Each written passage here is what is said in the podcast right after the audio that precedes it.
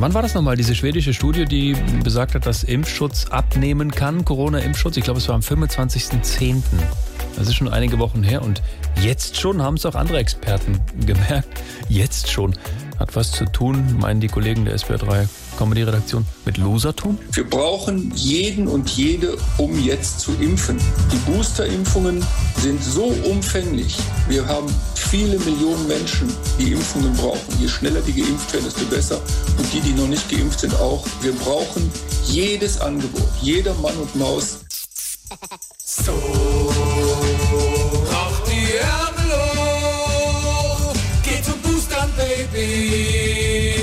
So instabiler. SWR 3